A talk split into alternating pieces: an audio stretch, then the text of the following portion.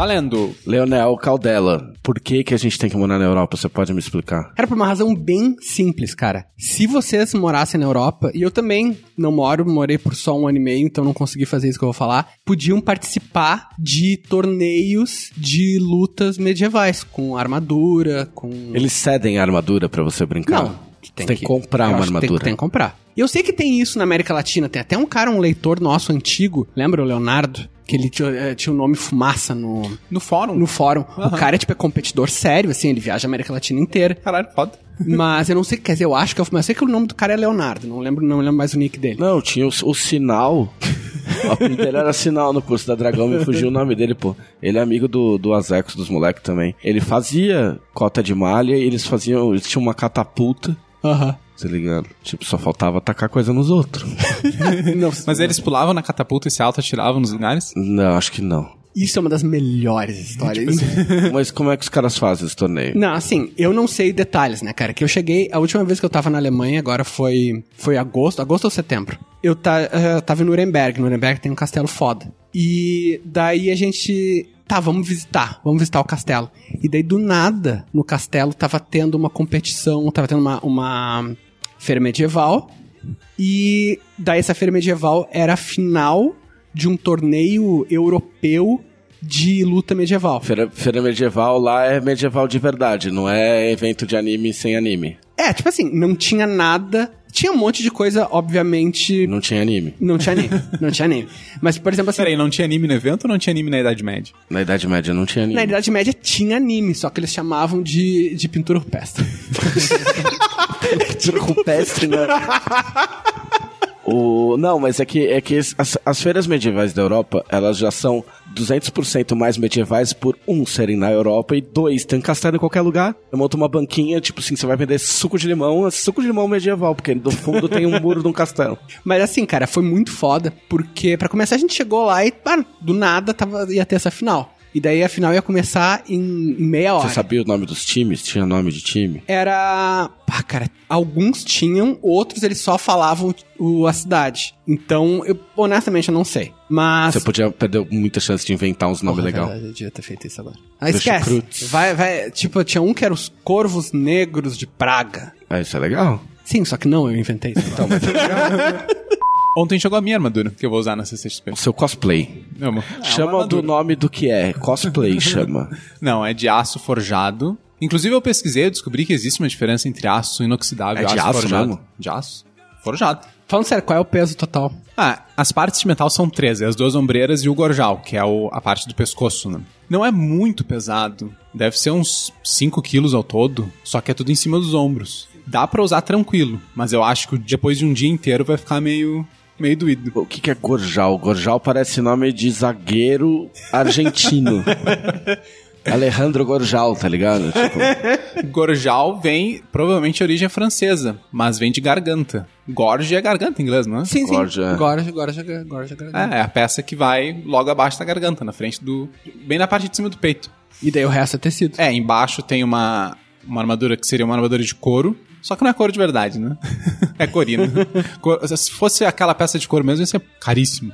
E daí embaixo tem uma túnica de tecido. Olha, parabéns pra você, porque você vai, você vai emagrecer de um jeito na CCXP. Se tiver o calor que costuma tá, tipo, você vai cozinhar dentro daquele, desse troço. um litro de desodorante a cada dia. Tipo, você vai, você vai ficar tipo o dia inteiro com esse troço. Sim, a é Atendendo essa. clientes. Aham, me abaixando, pulando, Muito legal. correndo, que é o que se faz no stand Você, você que vai na CCXP, peça vários livros pro Guilherme. Fala fala assim, eu quero ser atendido pelo Guilherme. E aí você fala assim, você pode pegar uns cinco flechas de fogo pra mim? Entendeu? Porque eu tenho cinco amigos. Aí Não, você assim, fala, ah, não, eu só levo, vou levar um. Entendeu? E vai fazendo ele pegar vários livros diferentes, assim, só pra ele treinar. Aqui tá a promessa do Guilherme. Pra cada 100 reais acima de 400, ou seja, 500, 600, 700, que você gastar no stand de uma vez só, ele faz 10 politichinelos de armadura. Eu sei que tá falando dos campeonatos de armadura, que os caras batem nas peças e tal, com os martelos, com as massas. Olha, pelo que eu gastei nessa armadura, se alguém fosse me bater, eu ia pedir com licença, eu vou tirar a armadura. Por isso que não existe mais Cavaleiro Medieval, porque a armadura é cara. Não é porque os anos se passaram. É mais barato comprar um revólver. não, acho que não. Não usem armas, gente. Principalmente contra pessoas de armadura. Porque Principalmente a- contra o Leonel. que não usa armadura. Não, mas contra, cara, contra mim pode usar porque não tem efeito.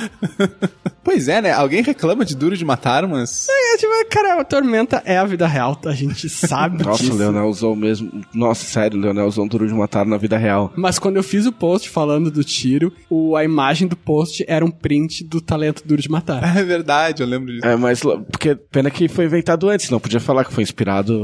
Eu inspirei na minha vida e tal, porque Tormenta é muito realista. Sim, cara.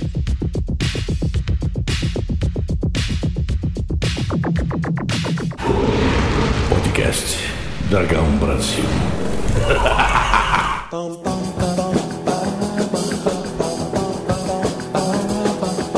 Olá, este é o podcast da Dragão Brasil, a maior revista de RPG e cultura nerd do país. Hoje temos aqui. Nossa, a gente tá sendo abandonado. Eu queria fazer uma denúncia aqui. Karen Soarelli nos, nos abandona agora, todas as gravações. E assim, ó, eu vou fazer uma denúncia mais grave. Ela está do lado do nosso estúdio comendo bolo. Eu acho uma afronta isso. Não, assim, Mas quem vai responder essa afronta é o Leonel Caldela, que é um dos nossos convidados. a Karen, ela não tá aqui porque ela falou que ela não gosta mais de nós Não. e nem dos ouvintes. Ela gosta de bolo. É, exatamente. Ela fez um bolo, ela mandou fazer um bolo especial pra ela, dizendo: morram ouvintes do podcast Dragão Brasil. Foi mais caro do que o normal, porque tinha muita coisa pra escrever. Era um bolo em formato de podcast. Exatamente. Qualquer que seja o formato do podcast. Escrito MP5. Quê? Eu não entendi essa piada. MP5 é onde os caras ouviam os podcasts antigamente. Ah, não lembra da história da MP3, MP4, MP5? MP5, sim, tinha daí MP12. Isso. Tinha tipo rádio AM, É, rádio exatamente. FM, Exatamente. TV em preto e É branco. uma das histórias mais sensacionais da tecnologia brasileira, é a história do MP5. Você não, sabe qual é que é? Ah, ah.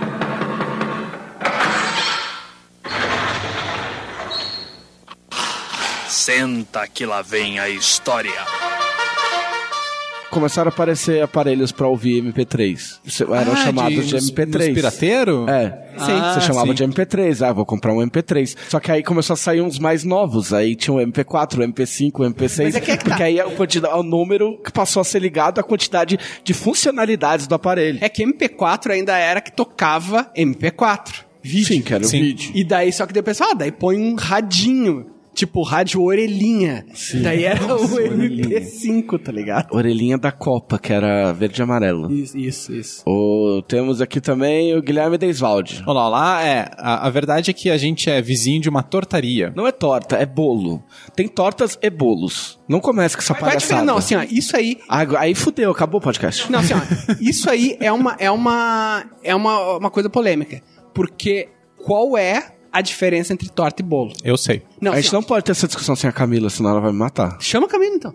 Ela não tá aqui hoje. Não, assim, ó, ó, Camila, tu tá, tu tá convidada a vir aqui Discutir. no podcast fazer uma réplica, mas pra mim a diferença entre torta e bolo está na ração entre massa e recheio. Se houver mais volume de Ah, recheio começou. e cobertura do que massa, é torta.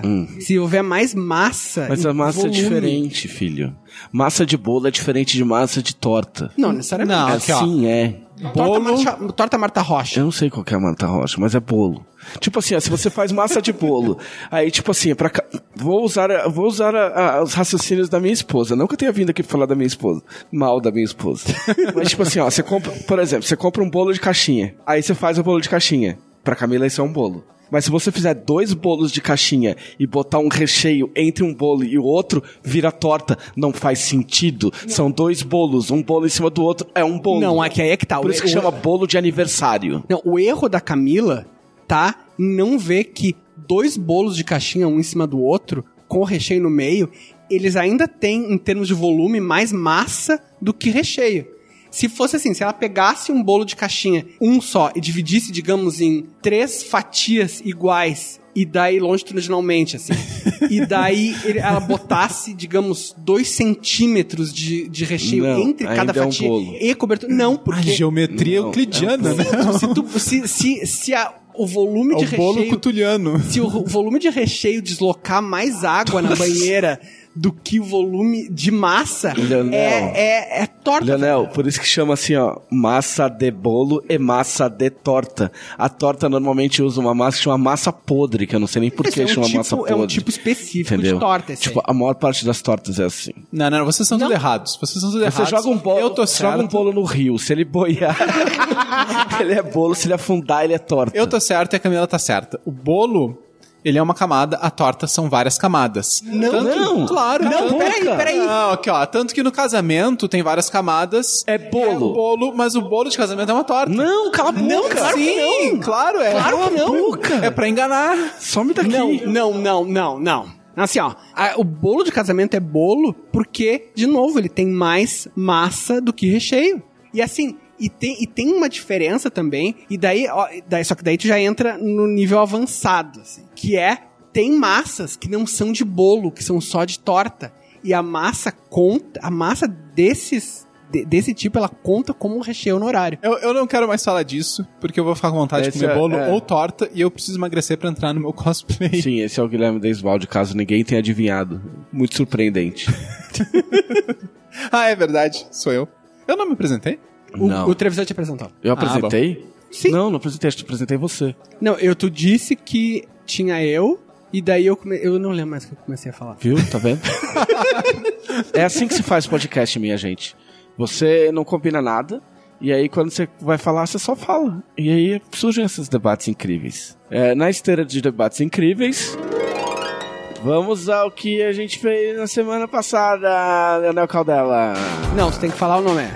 Ah, Não vamos é indicação, para. Nossa... Não, nossa sessão, coisas que a gente fez na semana passada que são legais ou não, e que podem ser indicações, mas não são Exato. sempre indicações. Isso. Até daqui dois anos, é, o enunciado vai ser o podcast inteiro. Vai, Leonel.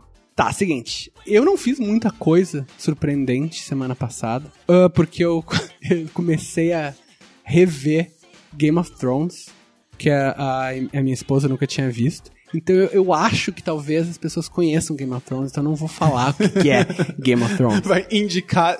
Galera, tem uma indicação supimpa pra Tem vocês. uma Faz que nem o SBT e muda o nome da série. Ned Stark e seus amigos. É, cabeças vão rolar, chama, chama a série. O nome da série, o nome da série é tipo Reinos da Pesada. Com o Robert, barato, gordão. tipo um sitcom com ele, gordão, tá ligado? Dando uns tapas na bunda da, da Cersei. O Anão e o Homem de Preto. É. E aí, mas é legal essa série É, aí? do- não, não, não, mas não vou falar, não vou falar de Game of Ah, Thrones. tá, então desculpa. O cara, eu vi também, tipo, todo mundo acha que tá que tá recebendo a recomendação do Netflix, mas eu vi aquele filme o A Balada de Buster Scruggs. Eu não, não recebi essa recomendação. Pô, cara, é, é- vale a pena, cara, é foda. É um faroeste, aposto. É, é um faroeste. Você está influenciado por faroeste. não, não, assim, ó. E só existem dois temas na vida para histórias. Ou é faroeste, ou é Roma antiga. Momento Roma. Sim, tu pode botar Cthulhu em algum desses, de preferência. Mas assim, na real, ninguém precisa de nada além de faroeste e Roma antiga. Tá, e quando a Rockstar lançou um lançar um jogo de mundo aberto em Roma Antigo? Fudeu, né? Aí o Leonel não sai mais de casa. Eu, eu, eu realmente, daí eu acho que, que vai rolar o. Sabe, sabe aquele o Howard Hughes? Então, eu vou, eu vou ficar trancado na minha casa, coletando a minha urina em jarras e jogando, vai ser isso. O momento. Por que, por que que tu tem que coletar urina em jarras? Tu não pode só ficar jogando. Aproveitando o momento Roma, no final de semana, o Dinese 1, Roma 0. Vai sair, vai sair um É jogo. a queda de Roma. É a queda de Roma.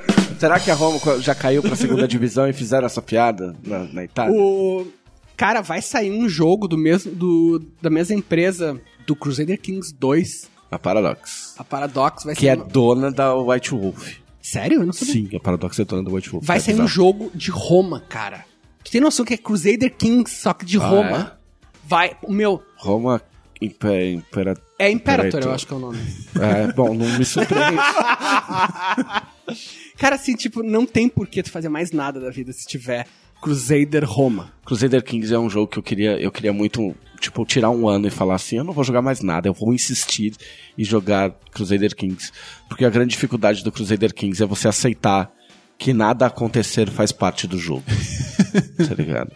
E daí tudo acontecer de vez. É, eu nunca chego na parte em que as coisas acontecem. Olha só, falando no outro tema de, de Velho Oeste, será momento conspiratório que a Netflix lançou essa, esse filme de, de faroeste justo na semana seguinte ao lançamento de Red Dead Redemption 2? Por coincidência. Deve ser coincidência. Não sei. Mas não, aí, assim, ó, mas o, o A Balada de Buster Scruggs é um filme dos irmãos Coen. Ah, ok. então alguém. Todo mundo se fode. Tem um banana.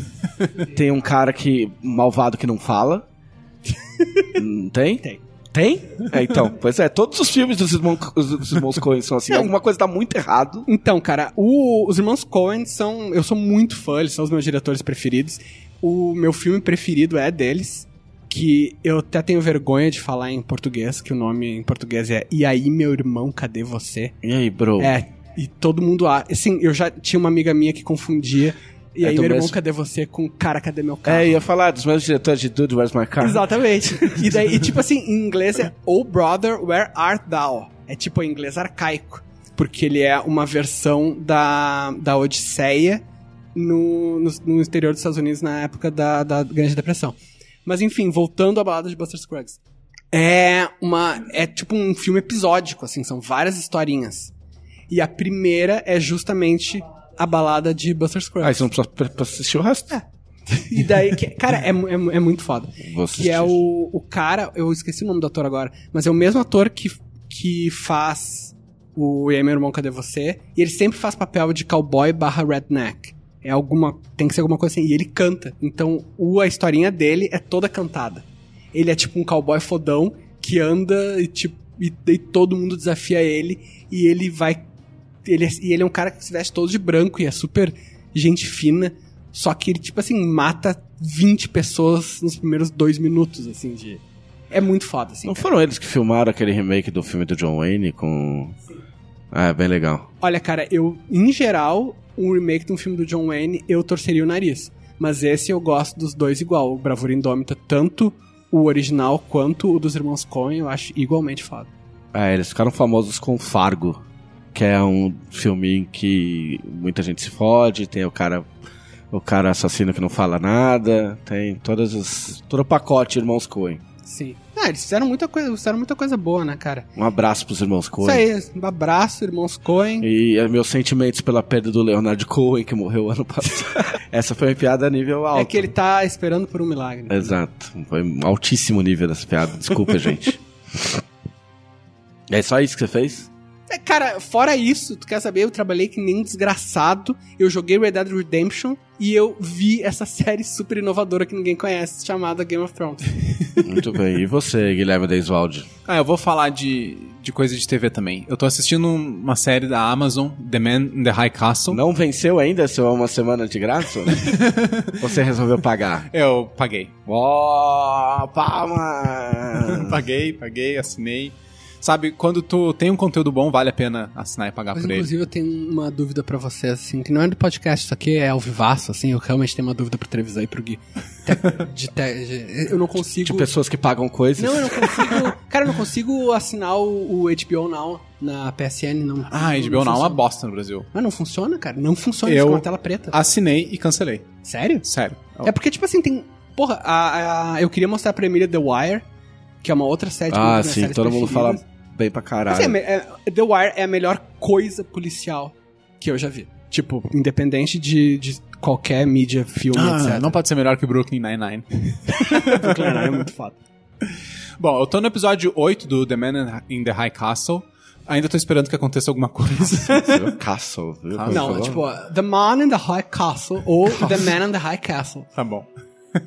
é uma série sobre. Se passa nos anos 60, só que é uma realidade paralela, em que na Segunda Guerra Mundial os nazistas e o Japão, né, o eixo, venceu. Aí eles ocupam os Estados Unidos, a costa leste vira o Reich estendido, que fica o território sob o comando dos nazistas, e a costa oeste vira os territórios do Pacífico, do Império do Japão, sei lá o quê, que é comandado pelo Japão. E aí tem uns rebeldes, obviamente, americanos, né? E ah, eles são os protagonistas. Mas também tem uns personagens, ah, tanto do lado nazista quanto do lado japonês, que são bem, bem interessantes. Então, é tipo como vai ser a Guilda do Macaco, né? Os, os vilões vencendo. Mas, assim, a série é muito bem feita, a produção é maravilhosa. O Lotar vai ser o, o homem no castelo alto. Se o, o Lotar tiver um castelo ainda mais alto, vai ser excelente, cara. Ele vai cair. Ou se tiver, ou se o castelo for chapado. Ou se o castelo for tiver, um tipo assim, o castelo com uma folha de maconha gigante, assim, no estandarte. vai ser foda, cara. Ok, agora eu entendi. É pra equilibrar o nível da piada do Leonard Cohen. Bom, no primeiro episódio morre a irmã da protagonista, que ela é uma rebelde. E aí, por causa disso, a protagonista resolve se tornar rebelde também e lutar contra ah, os japoneses e os nazistas. No último episódio que eu vi, ela meio que tem dúvida se a irmã dela realmente morreu. Ela começa a questionar se ela viu o tiroteio certo ou não. E daí ela passa o episódio inteiro eh, pesquisando, daí no fim do episódio ela descobre, não, não, realmente ela tava morta. então é um episódio inteiro pra tu descobrir uma informação É, que já tipo, tinha quando desde... você fica o dia inteiro no Google pra tirar uma dúvida que era exatamente aquilo que você tava pensando mesmo. É, então eu ainda tô esperando pra ver se vai acontecer alguma coisa. Espero que aconteça. Mas pensa eu- assim, deve ser bem realista, porque imagina ela assim, botou no Google, será que minha irmã morreu? Daí, tipo, Como as começou a, pessoas ver, normalmente colocam. começou a ver no YouTube. Daí o YouTube sugeriu pra ela, assim, tipo, ah, 10 segredos que você não sabia em animes. Daí ela clicou. Daí ela, Animes pá, em que a personagem morreu. É, daí ela, pá, não sei o que, vamos ver isso aqui no TV Tropes. Daí ela abriu o TV Tropes e daí, cara, ela, ah, nossa, mas isso aqui de repente eu posso ver na Wikipédia. Porque fala que o cara, os personagens foram envenenados, é uma trope. Daí ela vai pesquisar veneno na, Wiki- na Wikipédia. Aí tem as curiosidades do IMDB. A TV Tropes é uma semana de tempo perdido cada vez Eu que não tu abre. entrei lá, eu nunca entrei. Mas faz muito tempo que eu não entro, graças a Deus. Não, eu faço. Eu, eu tenho o ritual do IMDB. Toda vez que eu assisto um filme ou série, acabou. Aí eu vou no IMDB. Aí na, na página do, da série ou do filme tem o trivia. Trivia, aham. E aí tem todos, tipo, todos os comentários de produção e Cara, tal. E é sabe muito que foda. eu, que eu ia direto no IMDB, mas quando eles fecharam os fóruns, eu parei de ir. Eu tenho meu nome no IMDB. Por causa do Landau. Muito Quando- eu lembro que eu entrei no MDB logo quando eles fecharam os fóruns, eu não sabia. Eu entrei e fiquei procurando os fóruns. E eu, caralho, eu, eu desaprendi a usar um computador. Daí eu, não, mas não é possível, não tenho, não tem link pros fóruns. Eu fui no Google, onde estão os fóruns? E aí você descobriu essa série que você tá assistindo. é, mais ou menos isso. Depois de ver 10 animes com fóruns que desaparecem. Então quer dizer, então quer dizer que esse- o, seu, o, o que você fez foi assistir uma série que não aconteceu nada e você tá pagando, é isso. Uhum, basicamente. Eu, depois, é, assim, ó, vai faz anotações pra gente saber quantos meses você teve que pagar de Amazon até você assistir o suficiente pra que acontecesse alguma coisa na série, pra gente ver se isso é, uma, é um scam, se é uma, uma sacanagem, uma falcatrua da, da Amazon, ou se não. Assim, eu vou Tipo te Globo dizer Repórter. que, eu vou te dizer que sim, porque eu assinei a Amazon pra ver Preacher. E eu me sinto lesado por, por a série existir. É, eu, eu assisti. A gente começou a assistir o American Gods, depois eu paguei- parei de assinar. E a Camila me enche o saco pra assinar de novo até hoje. Mas e aí, Preacher é bom? Não, é ruim? Assim, É, ah, outra, se você. Eu assisti acho que a primeira temporada, eu acho.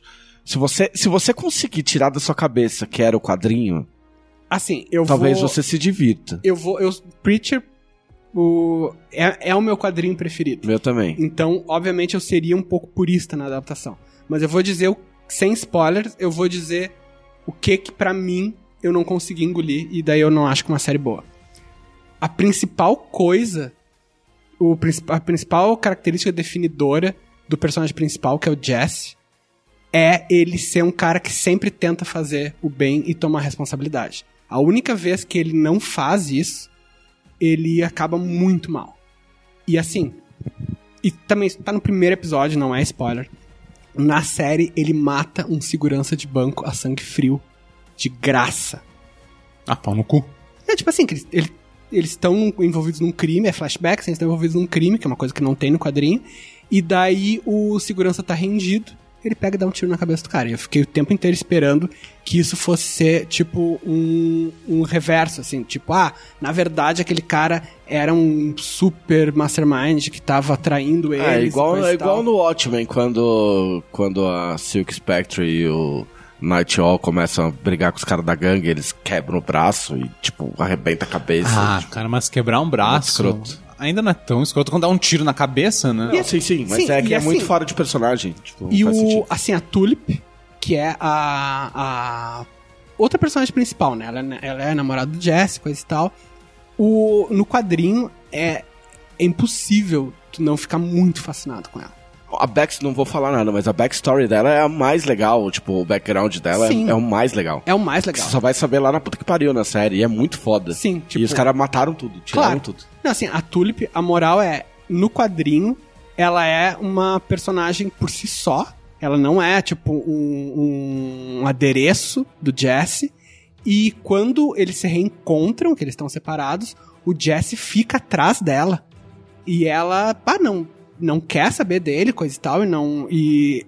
Sabe, até ajuda um pouco, porque ele tá, na, ele tá na merda, mas ela não quer saber dele. E ela é uma assassina de aluguel. Na série, assim, pra começar, ela sempre tá ou cuidando de criança ou cozinhando.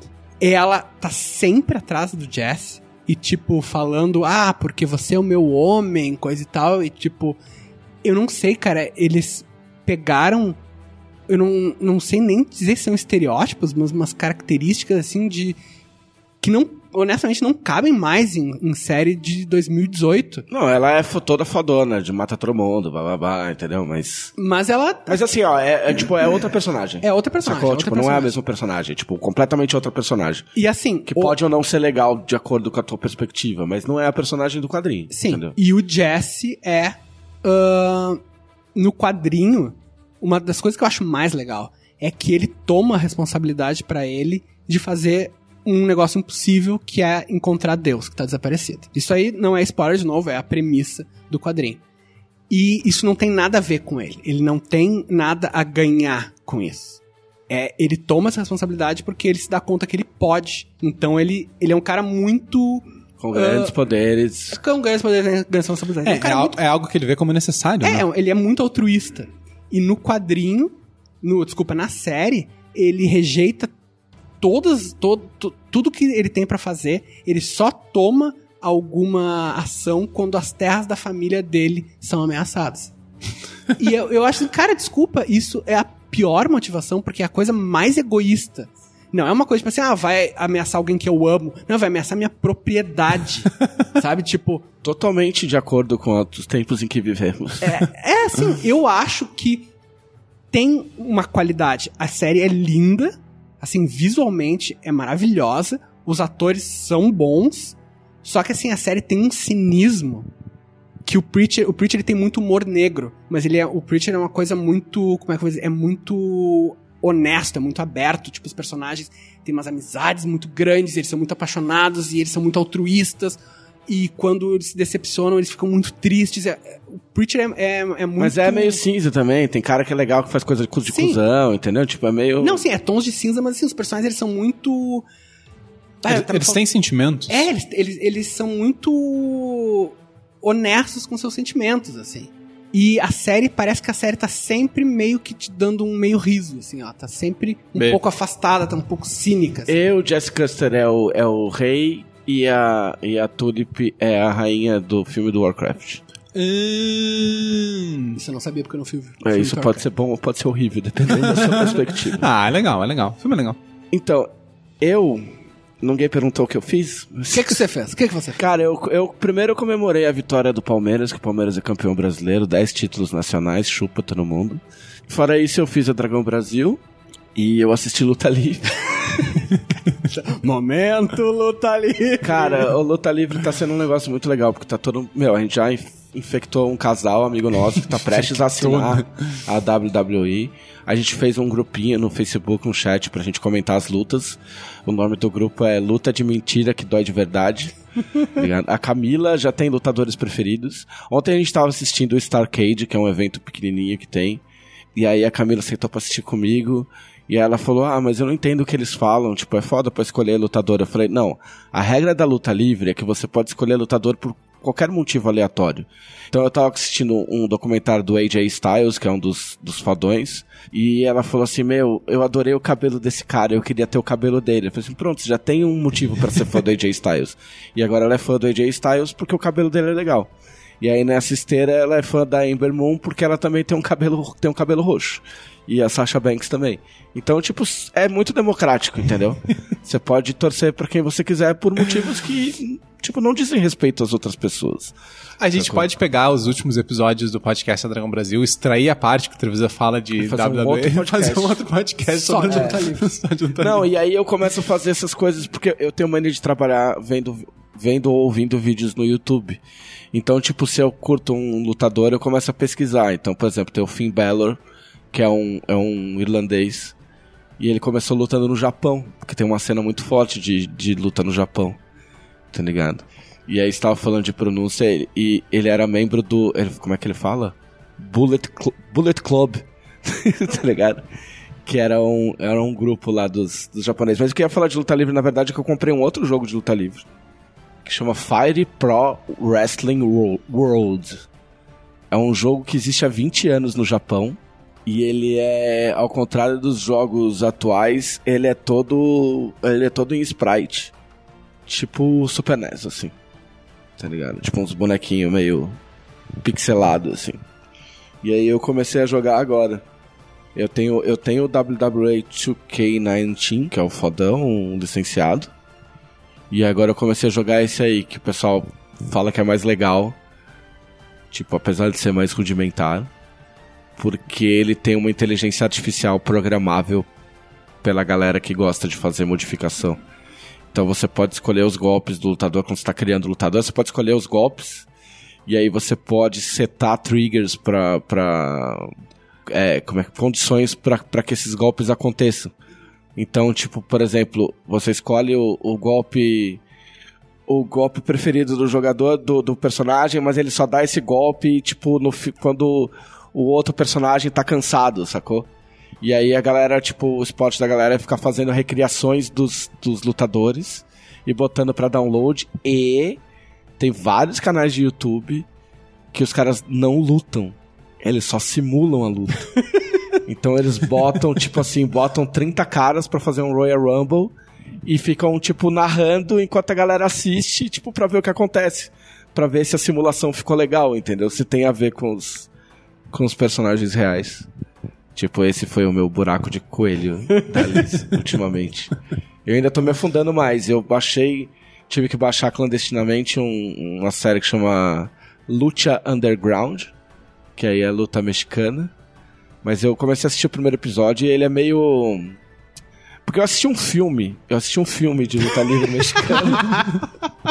um documentário de luta livre mexicana. E, tipo, no México me deu a impressão que os negócios são bem mambembe, assim, sabe? Tipo, é uns, os caras lutando, tipo, em feira de anime, assim mesmo. Tá ligado? E esse Lucha Underground me parece a luta mexicana para americanos, sacou? Tipo, tem toda uma produção de novela mesmo. E aí é a história que tem um. Tem um cara que é um executivo mexicano fodão que vai oferecendo não sei quantos milhões de dólares pra quem ganhar o Lucha Underground, que é o torneio dele lá. Tipo um bagulho meio Mortal Kombat. Aí tem um galpão e os caras vão lá lutar e tem uma plateia pequenininha que fica batendo palma. E aí tem uns segmentos de novelinha, o cara conversando e tramando as coisas e tal, não sei o quê. Aí eu não sei, tipo, vai soar estranho pra quem gosta de lutar livre, mas eu achei meio falso demais. Tem, tem alguma mídia de luta livre que tu ainda não consumiu? Tipo, Quadrinho. Um, quad- ainda. é, um quadrinho. ainda não. Eu, eu, tô, eu deixei mensagem no Mercado Livre pra comprar três camisetas de luta livre. Tô esperando a resposta do Cano. Pra ver se chega em tempo de eu usar na, na CCXP. Camiseta. Mas ufa. é isso, Por algum boletim. motivo, quando tu começou a falar, eu pensei que tu ia falar camisinha de luta livre. não, camisinha de luta livre pode ter. Pode Com, ter, é cara, possível. com certeza tem. É possível. Não- não é- Eu ainda não vi pra vender, mas eu posso procurar e voltar com a pesquisa na semana que vem. Tá bom, lição de casa. Ah, quando a sombra passar pelo globo de luz, trazendo a vida que trará a morte, terá surgido o emissário da dor, o arauto da destruição. Seu nome será cantado por uns e amaldiçoado por outros. O sangue tingirá os campos de vermelho. Um rei partirá sua coroa em duas. E a guerra tomará tudo e a todos. Até que a sombra da morte complete seu ciclo e a flecha de fogo seja disparada. rompendo o coração das trevas.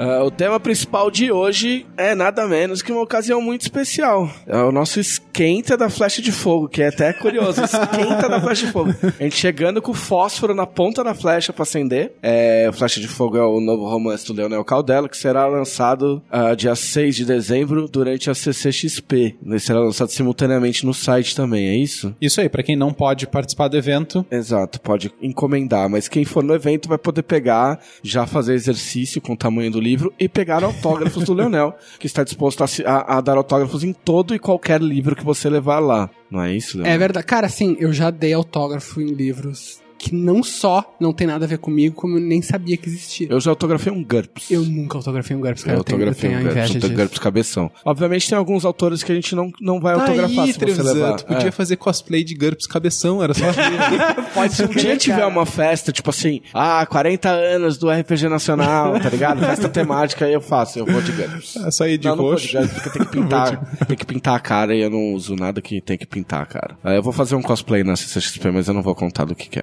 É, Então, na verdade, o que a gente ia fazer, a gente ia fazer uma discussão aqui amigável sobre o livro, porém... A gente abriu para perguntas dos conselheiros e a gente rece- recebeu uma tormenta de perguntas interessantes. Então a gente vai mudar a nossa, o nosso podcast ligeiramente e a gente vai Ligeiramente? Ligeiramente. é, é geralmente, só que rápido. Ah, entendi, entendi. Entendeu? Porque a gente é muito ágil. E a gente é ágil, portanto a gente é agiota. Só ensinando português pra você, porque você não entende muito bem. E tudo que vocês lerem lá no Flash de Fogo é trabalho do editor, tá? Que sou eu. É, então a gente vai aproveitar o podcast pra tirar as 500 milhões de dúvidas dos conselheiros da Dragão Brasil. O que são os conselheiros da Dragão Brasil, Guilherme Desvang? Muito bem, antes, o que é a Dragão Brasil? A Dragão... É, Antes, o que, que é um dragão e o que, que é o Brasil? Nossa, que é o Brasil é melhor a gente não debater é, nesse momento. Bom, indo direto para Dragão Brasil, é uma revista mensal, digital, de RPG e outras coisas nerdísticas. Para assinar e receber a Dragão é só entrar no- na página dela, www.apoia.se barra Dragão Brasil. Aí recebe a revista todo mês. E também assinando ela deixa, ajuda ela a ficar melhor, porque a revista é mantida por uma campanha de financiamento coletivo recorrente. Então, quanto mais gente participando, melhor ela fica. Mais conteúdo, mais. Ela tem um sistema de metas, né? Sim, a edição desse mês tem quantas milhões de páginas, Guilherme Desvalde? Deu 139 páginas. Eu quase es- escrevi uma a mais. Eu acho Só que pra é, fechar 140. eu acho que é a maior dragão que a gente já fez, eu acho. Eu acho que a gente já teve uma com 140, mas com certeza é uma das top 3 maiores. É, a gente teve que cortar coisa. É, depois a gente vai ter que fazer o esquenta da Dragão também. Exato. Mas, e aí a Dragão tem os níveis de apoio, né? A partir de 7 reais tu já recebe a revista. Mas se tu quiser deixar o, o dragão mais gordinho e feliz, alimentar ele melhor, pode apoiar em níveis maiores. E o maior de todos é o de conselheiro. Que tem acesso a um grupo exclusivo, onde eles podem ver prévias da revista, podem dar eh, dicas de conteúdos que eles queiram ver. Inclusive, a minha coluna desse mês foi a pedido de um conselheiro. E entre esses benefícios, eles podem fazer as perguntas aqui do podcast da Dragão. E aí, que nem a entrevista tava falando, veio um monte de pergunta. É, a gente nunca teve, acho que nem metade É, dessa foi- quantidade de perguntas. Foi uma enxurrada É uma mesmo. parede de escudos de perguntas. então, sim, vamos começar. Então, assim, ó, vamos, vamos estabelecer Ah, é, primeiro, primeiro é algumas explicar coisas. o que que que é. é flecha de fogo? Isso. Não, a gente não pode falar isso porque tá no livro. Tá, não, não, não. Não que não o que que é a flecha de Ah, fogo. ok. O que que é o O que, livro? que é flecha de fogo? Muito tempo atrás, Puta que pariu, fodeu. nos recônditos anos de 1997, um jovem mancebo chamado J.M. Trevisan Eu já não tinha cabelo. escreveu uma matéria para a revista Dragão Brasil. Olha só a coincidência. Só que a revista Dragão Brasil, na época, como internet ainda não tinha sido inventada, em 97, eu sou bom de história. Olha, mais ou menos, na, naquela, naquela época, se tu queria saber sobre um assunto na internet, tu ia no site daquele no assunto. site daquele assunto. Então tu podendo ter aqui na flechadefogo.com.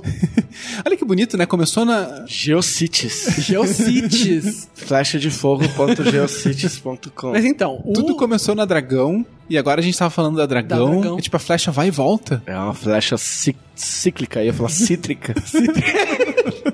Então, JM Trevisan fez uma matéria para a revista Dragão Brasil falando sobre um vilão chamado Thoron Fist. Era uma matéria, na verdade, ensinando a fazer vilões mais carismáticos, mais profundos. Ele deu o exemplo de pegar um Bugbear, que é um, um monstro, né? Um humanoide de... Eu escolhi, eu, eu acho que eu escolhi aleatoriamente no Manual dos Monstros. A minha...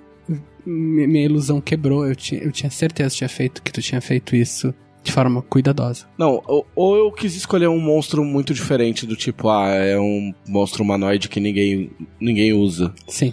É, realmente, eu acho Porque o Thor é o bugbear mais famoso da história dos RPGs. Sim. Eu imaginei agora o, o Thor num daqueles talk show, tipo Ellen DeGeneres. Olá, Thor, você é o bugbear mais famoso da história dos RPGs. É, sim, sou. O que você tem a dizer sobre isso? Tipo os fã-clube do Thor. Mas enfim, e nessa matéria tinha uma profecia que dizia quando que o Thor ia surgir e quando que ele ia morrer. Ele ia surgir num eclipse e ele ia morrer quando a flecha de fogo fosse disparada. Ele seria tipo um conquistador com um grande exército, blá blá É, blá. é, assim, só pra fazer um parênteses, é, ma- foi mais uma daquelas coisas que eu escrevi, que tanto o Rogério quanto o Cassaro escreveram, em que a gente pensava assim, eu vou jogar este problema aqui porque eu não vou precisar resolvê-lo. E tu não pensou que Porque, porque, porque em dois, três anos, eu nem sei o que eu vou estar fazendo mesmo. A revista talvez não exista mais, eu nem vou estar mais fazendo RPG, eu vou estar rico, fazendo outra coisa. eh, Sei lá, realizando o meu sonho de, de dançar em cabarés, em Ibiza. E depois ir dormir no meu castelo e participar de torneios medievais. fazendo paraglider. Para... Tu pode ir de paraglider do cabaré e chegar já no torneio. Exatamente. Nossa, meu, não tem, não tem nada a ver com nada, mas tem um joguinho de Xbox de corrida, que é o Forza Horizon. E no Forza Horizon 3 você é dono de um festival, que é tipo um festival de gente rica, tipo que toca música eletrônica, o caralho. E aí você pode escolher o seu nome, e aí porque a inteligência artificial do carro fala seu nome. E aí eu escolhi Senhor das Trevas, e aí quando eu entrava no carro eu falo, Olá, Senhor das Trevas. Enfim, não tem nada a ver. Bom festival. Mas enfim, depois Thor Iron Fist foi incorporado em Tormenta. Em 99, quando Tormenta foi criado. Ficou sendo, eu diria, eu acho que o segundo vilão mais famoso. né? Ou será que Primeiro- Tormenta foi incorporada, a lenda do Thor Iron Iron Fist? É, foi. É porque, é porque na verdade, existe um, um segredo não muito secreto. É porque eu, assim, a ideia de fazer um mundo da Dragão Brasil veio de todo mundo, mas eu fui um dos caras que mais encheu o saco pra que isso acontecesse. E como- quando eu vi que isso talvez ia acontecer, eu resolvi fazer a matéria do Thor e aí eu tomei conta de um continente inteiro, porque eu falei, se a gente realmente fizer isso, um continente inteiro desse mundo é meu. é por isso que o Garantiu. Fist domina um continente inteiro. Então, aprendam, amiguinhos. Todo esse sucesso veio do egoísmo Exato. e da trairagem para com os Exato. companheiros. Eu era uma pessoa egoísta e arrogante e eu era mais feliz. O meu objetivo de vida hoje é recuperar minha arrogância e meu egoísmo. E a E a felicidade. felicidade junto. Porque só o egoísmo traz felicidade. o ódio também. O ódio traz felicidade. Ah, mas no Preacher não pode ser egoísta. Não, não, não. É porque o Trevisan é egoísta, o Jess Custer não é. Ah, tá bom. Entendeu? Por isso que o Jess Custer é meu amigo e o Trevisan não. Mas enfim, e ninguém sabia o que que era a flecha de fogo, como que o Thor morreria, e a gente ficou com esse mistério durante 21 anos, mas agora ele tá, tá para ser revelado. Porque a flecha de fogo é o meu novo romance, meu quarto romance em Tormenta, e meu décimo primeiro romance no geral. E ele finalmente resolve todo esse plot, toda essa trama. Ele explica o que é a flecha de fogo e causa grandes reviravoltas em Arton e na Aliança Negra. Eu me dei conta que de longe eu sou o cara que mais editou livros, romances seus, né? Que eu editei com esses seis romances seus. É, isso. verdade. Tu editou seis romances meus. Quanto você tem? Onze. É, tem a maioria absoluta. Isso foi uma ahn, introdução rápida à Flecha de Fogo. Que nem o Trevisa disse, o livro vai ser lançado agora na CCXP e no site da Jambô, dia 6 de dezembro. É um tijolão, né? Metade das perguntas aqui é sobre como as pessoas vão. Qual o site da Jambô? www.jamboeditora.com.br. Vai estar lá na página de entrada, com um banner lindão apontando pro Flash de Fogo. Agora a gente vai começar a falar de algumas coisas mais específicas do livro. Ah, um aviso importante, não vai ter nenhum spoiler aqui, obviamente, né? A gente não vai falar detalhes da trama. Um dia a gente faz um, um podcast com spoilers. Sim, depois que todo mundo tiver lido, Depois que eu reler, é, a porque eu gente não lembro faz... de mais nada. Cara, faz muito pouco tempo. Mas é sério, é coisas que eu produzo viram um borrão na minha cabeça. O LED não, porque o LED é muito curtinho. Mas E eu tem tô... figuras. Não, mas depois, daqui a um ano mais ou menos, a gente faz um que daí a gente explica todo como é que surgiu cada ponto da trama. Uhum. É, então assim, quem quer ler o livro, e todos devem querer ler o livro, podem escutar o que a gente vai falar aqui sem medo. Então vamos começar? Vamos começar. Até, também, assim, ó, antes que vocês liguem o podcast, também não vai ser aquelas coisas do tipo, a pessoa pergunta, ah, o que que vai acontecer? E daí a gente responde, vai acontecer coisas legais. Tipo, não vai ser essa coisa idiota, assim, tá? De, de dar resposta vaga. Bom, então vamos começar? Vamos lá. Vamos! Flecha de fogo. Palmeiras campeão, vamos! Fogo, flash. A primeira pergunta que eu vou falar é a primeira pergunta que foi feita. A gente meio que respondeu ela, mas vai que vocês querem falar mais alguma coisa. É do Paulo Vinícius e ele pergunta assim: Quem originalmente escreveu a profecia? Qual dos criadores de Tormenta foi a mente por trás disso? Bom, a gente disse que foi o Trevisan, mas tem algo a falar sobre essa profecia, além de que foi tudo feito aleatoriamente. Então, pois é, cara, porque assim, é, não, ela não é uma profecia muito bonita, assim, tipo, sei lá, esteticamente, em termos de escrita. Porque ele era meio que um poema, meio que não é. Eu sou péssimo pra escrever essas coisas. É que, na verdade, cara, assim, a coisa mais chocante do Tuor no Fish, na real, é que o nome Tuor não fui eu que inventei. Eu frequentava muito o Mirk na época, e eu lembro que eu entrei num chat do Mirk e falei, ô, alguém fala um nome legal aí de Bugbear. E alguém falou e eu usei. É. Entendeu? Que é, não sei quem é a pessoa, não existem provas. tá ligado? Damos um abraço Mas um abraço para o misterioso. pro misterioso do Mirk, o novo personagem de Tormenta. Que ele more na Dinamarca e não esteja rico. É, então, na verdade, eram umas. Não eram coisas feitas pra durar, entendeu? Se durou, tem algum motivo, né? Tipo, eu acho que ficou legal, apesar de, apesar de ter o erro de 20 anos no, pra tirar a sua coroa em dois, em duas.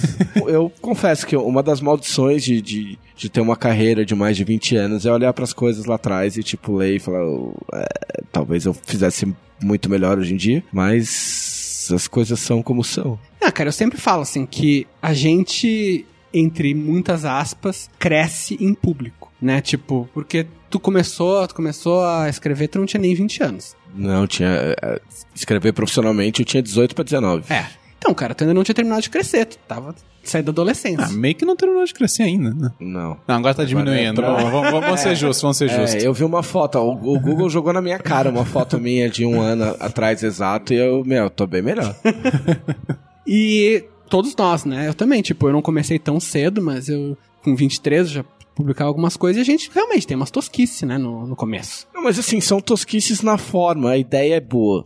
Pois e é. acho que o, que o que fica é a ideia, sacou? Tipo, o Mestre Arsenal, por exemplo, que é o grande símbolo de Tormenta. Tipo, óbvio que na execução tem algumas to- coisas toscas na época, mas a ideia em si é muito, é muito firme, tá ligado? E a ideia do Thor é muito firme. Entendeu? Apesar de terem me acusado de plágio, um imbecil, o mesmo imbecil de sempre. Tipo, não é um conceito absurdamente original, mas, mas é um conceito muito sólido, eu acho. Eu sou, desculpa, eu sou um pouco um pouco romântico nisso. Se tu for pegar o texto da profecia que a gente tá falando, ah, ela não é uma poesia tão correta, tecnicamente tinha um erro de gramática, mas foda-se, sabe? Tem um pouco do, da alma da coisa, eu acho que isso é o que faz a diferença entre uma obra que pode até ser boa, pode ser muito bem recebida no momento do lançamento, mas depois de alguns meses ou alguns anos ser esquecida, e uma obra que 21 anos depois ainda é lembrada, sabe? Tem um. O Leonel vai torcer o nariz, porque ele é um cara muito técnico, e eu respeito isso. Mas eu acho que tem um, um certo elemento que, que ele é meio subconsciente, assim, ele tá num nível que a gente ainda não consegue analisar ele só com métricas técnicas, sabe? Tem algo de, de coração dentro do, de certos conteúdos. É que, é que, eu, é que eu acho que eu, a grande lição pra você criar um conteúdo durável é, é, é o que eu falei, é o conceito, o conceito tá firme, tipo, é você entender o que, o, o que que aquilo é, entendeu? Tipo, o Thor um Fist, é um, um bugbear fodão que juntou um monte de goblinoide, massacrou a humanidade, os elfos, e ele vai morrer quando acontecer isso. É isso? Tipo, não tem mais nada ali, tipo, pra você entender, sacou? Pra, pra entender, você só precisa disso. Às vezes, hoje em dia, as pessoas se preocupam demais em dar 50 mil significados, 50 mil alternativas e, tipo, e profundidades e referências e não sei o que lá, e o conceito se perde, entendeu? Aí você não sabe mais o que é o negócio. E tem uma coisa que eu, que eu gosto muito em Tormenta. E o, como o Guilherme falou, assim, eu sou, eu sou muito técnico, eu sou muito, apegado à, à forma, né? Mas tem uma coisa que eu respeito muito, cara, que é as coisas que são bagunçadas parecem reais. Realmente, cara, a, a profecia da Flash de Fogo, embora eu, eu discorde do Trevisan, eu acho que a, a, profecia, a profecia é legal, é bem escrita, ela não é perfeita em termos, ela não tem toda a métrica e não tem uma rima e não tem, sabe, não é completamente polida, mas se tu for ver as mitologias do mundo real, elas também não são assim elas são misturadas, elas são bagunçadas, tipo, elas pegam uma coisa de um povo e misturam com o do outro. Então isso acaba dando a, a sensação de que a gente tá com uma coisa real. É a mesma coisa com os deuses de Tormenta. Os deuses de Tormenta, eu sou muito fã e eles são assimétricos. Né? Eles têm, por exemplo, tem o deus da ressurreição e da profecia e o deus da justiça. Tipo, é um, um conceito extremamente específico e outro extremamente amplo. E por que, que eles, os dois são deuses? Porque não tem um é o deus nível 1, outro é o deus nível 2, outro é o deus nível 13. A gente... Não, cara, são coisas. São coisas bagunçadas, são coisas da, da vida real. Assim como acontecia, eu já dei esse exemplo milhões de vezes, na Grécia Antiga, né? Tu pega Atena, é uma deusa de um monte de coisas. E algumas dessas coisas se sobrepõem com, o, com domínios de outros deuses. Mas justamente por a gente ter essa referência, a gente reconhece como algo que pertence à vida real. É o, o se você pegar o Warhammer, Warhammer você pode comprar suas miniaturas e, tipo, existem os, as facções de Warhammer. Mas você pode inventar qualquer facção. Você pode inventar uma facção sua. E aí as pessoas ficam, ficam meio na dúvida. Quando você compra, você fala, pô, mas o que, que eu posso fazer? Tipo, tem, tem regras? Tipo, para ficar legal, pô, não quero fazer, eu posso fazer os caras tudo pintado de rosa e, e aí os caras que são mais, mais antigos no hobby, eles falam que a única regra que existe é, é a rule of cool, tipo, que é a regra do que é legal. Tipo, se é legal, você pode fazer. E Tormenta sempre teve essa regra, tipo assim, meu, o, Panteão é assim porque é legal, tá ligado? O Tora não Fish é assim porque é legal e, tipo, funciona. Muito bem. Nós temos uma outra pergunta que é uma derivada dessa. É a do Thiago Ribeiro. Ele pergunta assim, e quem originalmente escreveu a profecia no cenário? Hum, foram os goblinoides? Existe esse conhecimento? Não, é, é, assim, no texto original, se não me falha a memória, que é extremamente falível, era especificamente dito que era uma profecia bugbear. Mas leia a Flecha de Fogo, a venda a partir do dia 6 de é. dezembro é. na CXP e no site Mas da na matéria original eu acho que era uma profecia especificamente bugbear, não era sim. uma profecia goblinoide. Era uma, era uma profecia bugbear, sim, que foi encontrada numa, numa uma rocha é, gigante. uma rocha gigante. Ah, ela, ela existe dentro do mundo. Ele existe dentro do mundo. Numa rocha, numa rocha escrita que esse, o negócio de ser escrito numa rocha, talvez eu tenha tirado de uma aventura em que a gente se fudeu. A gente não, o meu grupo. uma aventura de uma. Tipo, os caras que eu mal joguei. De, é, o Humberto tava jogando, o Humberto Vilela. Mas era uma. Era um negócio que a gente tinha uma pedra. E a gente tinha que ir numa ilha onde tava cheio de orc. E a pedra tinha umas inscrições. E aí antes a gente resolveu ir pra estalagem para se preparar. E aí a gente falou, meu, a gente podia ler as inscrições para saber o que tá antes de ir pra, pra ilha e tentar atacar. Aí o mestre, tá bom, vocês vão ler. Ah, a gente vai ler. Aí assim, ah, que teste eu faço? Ah, faz um teste aí, tá? Eu consegui ler? Conseguiu. Vai ler? Vou. Então tá, então tá escrito Fireball. Explodiu, morreu todo mundo. Era uma, era uma pedra que tinha uma magia de Fireball, que era a única coisa capaz de destruir a quantidade de orcs que tinha na ilha e a gente estourou, matou todo mundo. Maravilha. Bom, vamos seguindo aqui com as perguntas. Uma coisa que eu acho interessante de citar, talvez não tenha ficado claro, é que a Flecha de Fogo, além de ser uma história em volume único, ela é uma história independente, certo? Ela se sustenta para quem não conhece o mundo de Arton. Ela tem, claro, referências. Ela dá uma experiência mais rica para quem é fã do cenário, mas ela serve também para quem não conhece o Tormenta. Mas a gente tem uma pergunta aqui para quem conhece, para quem é fã do cenário, é do Lucas Oliver. Ele quer saber assim, ó. Onde se encaixa na linha do tempo dos romances de Arton? Bom, uh, antes de responder, vou fazer um comentário, né? Quando O Inimigo do Mundo foi publicado, né? O meu primeiro romance que se passa em Arton, muitas pessoas, várias pessoas falaram: ah, pois é, não, romance é legal, mas é muito difícil ser entendido por alguém que não conhece Tormento. Só que as pessoas que não conheciam Tormenta leram, muitas pessoas leram e entenderam e gostaram. E hoje em dia é o contrário. O Inimigo do Mundo é considerado um, uma boa introdução para Tormenta. Eu acho que com a Flecha de Fogo vai acontecer um, um caminho parecido. Provavelmente vai ter algumas pessoas que vão falar, pois é, não, muito legal, mas acho que só para quem conhece Tormenta. Só que na verdade, quem não conhece vai poder curtir também e é uma boa introdução, inclusive, pro cenário, para quem, pra quem quiser. Agora, respondendo a pergunta, especificamente, a Flecha de Fogo é a história mais atual do cenário. Ela se passa, o livro se passa oito anos depois do final do Terceiro Deus, é isso? Sim, 8, 9. É, oito, nove anos depois do final de Terceiro Deus, que é o meu último, o último romance da trilogia da Tormenta. E o, o Flecha, os acontecimentos do Flecha de Fogo são vão ser as coisas mais que mais, mais vão atualizar o cenário. Então ele cita, assim, de longe, mas cita coisas que estão na Guilda do Macaco, né? A, a guerra e tal. Ahn, e, bom, tem personagens, né? Famosos do cenário. E os acontecimentos vão ser o próximo grande acontecimento de Arton. É, é louco, porque agora a gente tem a guilda, a gente tem o Flecha e tem o LED, tipo, meio que acontecendo quase que ao mesmo tempo. Sim. É, existe uma. Os eventos de um. De uma história acabam interferindo na outra, né? Não é uma interferência tão direta, porque o, a, a guilda está se passando num lugar geográfico específico, o Flash é em outro, e o LED em outro ainda. Mas sim, é tudo dentro do mesmo universo, e quem acompanhar as três histórias vai perceber alguns detalhes de uma nas outras. Por exemplo, os puristas, que são os principais vilões da guilda, apareceram originalmente no LED. E a história da guerra, que é a trama principal da guilda, que começou por causa do LED, também interfere no Flash de Fogo. Sim. E, e tem, tem uma virada do Flecha, que, claro, ela é toda explicada no contexto do livro, tu não precisa ver a guilda, não precisa nem saber que guilda existe, mas que é a trama da guilda causa uma virada no Flecha de Fogo. Ó, aqui temos uma pergunta fofinha, legal, leve, pra descontrair, e é sério mesmo. É do Elvis Benayon. Ele diz assim, ó, qual foi a parte que mais gostou de escrever do livro? Dá pra falar isso? Pera aí, deixa eu pensar, cara. Tem uma parte específica do livro que trata dos goblins. E, cara, essa parte foi muito, muito legal de escrever. Goblin é tudo de bom. Goblin, Goblin, Goblin é muito foda, cara. Ah, tem, agora, essa parte foi muito legal. A resposta mais, digamos, mais real, eu não posso entrar em detalhes porque seria um spoiler. Mas tem uma parte que é muito pessoal do personagem principal, que é o narrador também, que é o Corbin.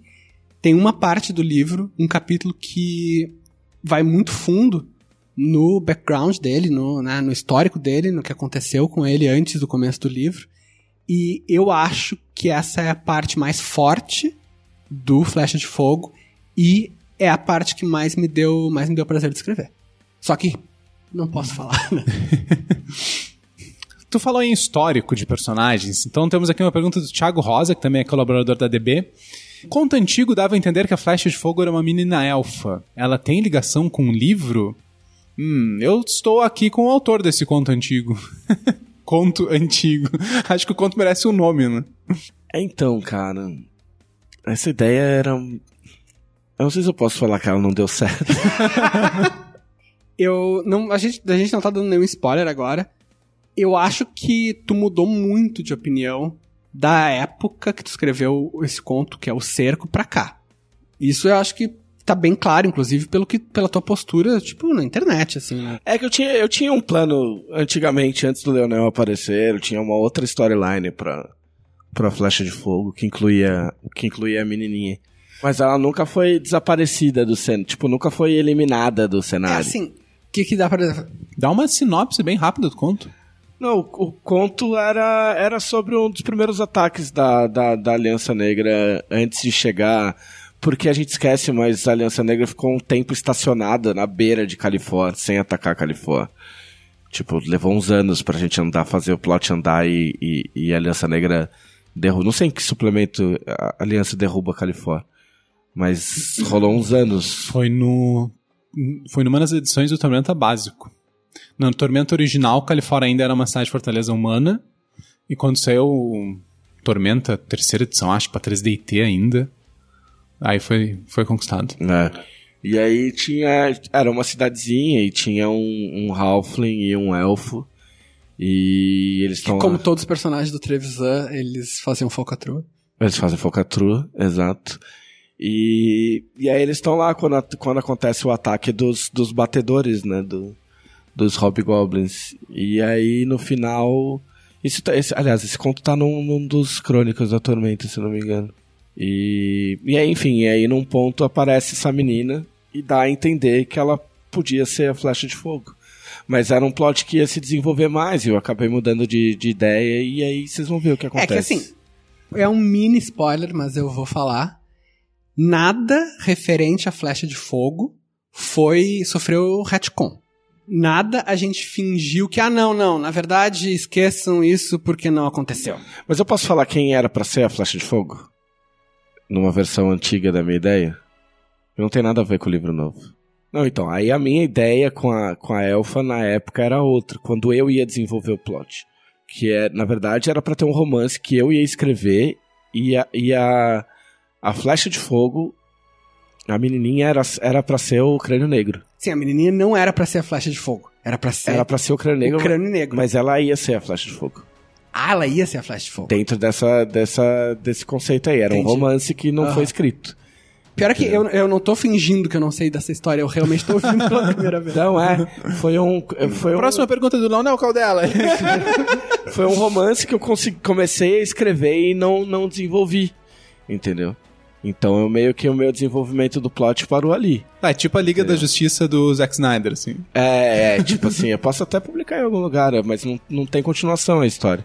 A Liga da Justiça dele também não tem continuação. Mas, mas aí, aí em algum ponto eu deixei pra desenvolver esse plot depois e quem assumiu o plot foi o Leonel. Então o que acontece aí já não me diz respeito. Entendeu? Sim, não, é que esse plot realmente, porque até porque o crânio negro é outra coisa completamente diferente, que é resolvido na trilogia Sim. do Tormento. O que interessa, na verdade, é que to, tudo o que foi dito sobre a flecha de fogo em, todo, em, em todos esses anos foi considerado no- na elaboração desse romance. Tudo é levado em conta. Tudo que vocês imaginarem. Se vocês desencavarem uma sessão de cartas de uma Dragão Brasil de 2001, em que alguém fala, ah, pois é, porque a flecha de fogo com certeza tem a ver com sorvete de baunilha. Tá, daí isso a gente não levou em conta. Mas assim, tudo que diz que tá em Tormenta, que é, sabe, que é canônico, que foi publicado, isso aí a gente realmente levou em conta tudo. Então a falei. questão é: ela é a flecha de fogo? Leia o romance. Leia a flecha Caldela. de fogo. Leia a flecha de fogo. E vá na CCXP se você puder. Que vai ser mais legal ainda também. Ok, voltamos para falar de coisas antigas aqui. Tem uma pergunta do Leonardo Rezende. A flecha de fogo é uma profecia de mais de uma década. Eu acho, sou ruim de data. É, Leonardo, um pouco. Ela é de duas décadas, na verdade. Muita gente já narrou ou teorizou suas próprias versões da mesma, como de fato deve ser feito com um gancho desses em um cenário de RPG. Como é lidar com essa expectativa enquanto escreve? Cara, assim, na real, na real, o monstro da expectativa é invencível. Porque isso aí eu posso dizer que eu já lidei com mais de um cenário ah, já construído, em diferentes graus. O, o Tormenta era um cenário completamente já feito quando eu entrei. Eu já criei também cenários do zero e já lidei com cenários que estavam esboçados só. Mas enfim, a questão é, tem algumas pessoas, sendo bem franco assim, que criam uma expectativa tão específica, não precisa ser alta, ela só precisa ser específica, que é impossível tu corresponder porque tu não tá dentro da cabeça dela. Então assim, cara, ah, se tu pensa que a flecha de fogo vai, tem que ser, ah, sei lá, cara, a flecha de fogo comida. tem que ser Uma, uma, comida com pimenta. é, eu- eu- assim, ó, vou até falar uma coisa que não vai ser avacalhada. Flecha de fogo vai ser uma comida envenenada que um super assassino de Arton vai, vai conseguir fazer e pra matar o Thor Iron Fist. Cara, tu acha que essa é a ideia mais foda do mundo? E tu fez uma campanha em torno disso. Se isso é a única coisa que tu aceita, então é muito difícil corresponder a essa expectativa, porque tu excluiu todas as outras coisas do universo. Então não tem como tu, tu lidar com esse nível de expectativa. O que a gente precisa sempre ter em mente é respeitar o que o público quer e não trair o público, né? Porque, digamos assim, desde o início a gente tem alguns parâmetros, que é Quando a sombra passar pelo globo de luz trazendo a vida que trará a morte, surge- terá surgido o arauto da destruição. Isso aí tem que ser estabelecido. Se eu- Opa, opa, opa. Será que o Leonel decorou a profecia? Ah! Quando a sombra da morte. Né, é o arauto, é, eu não sei, o emissário da dor ou o arauto da destruição. Eu não deparei.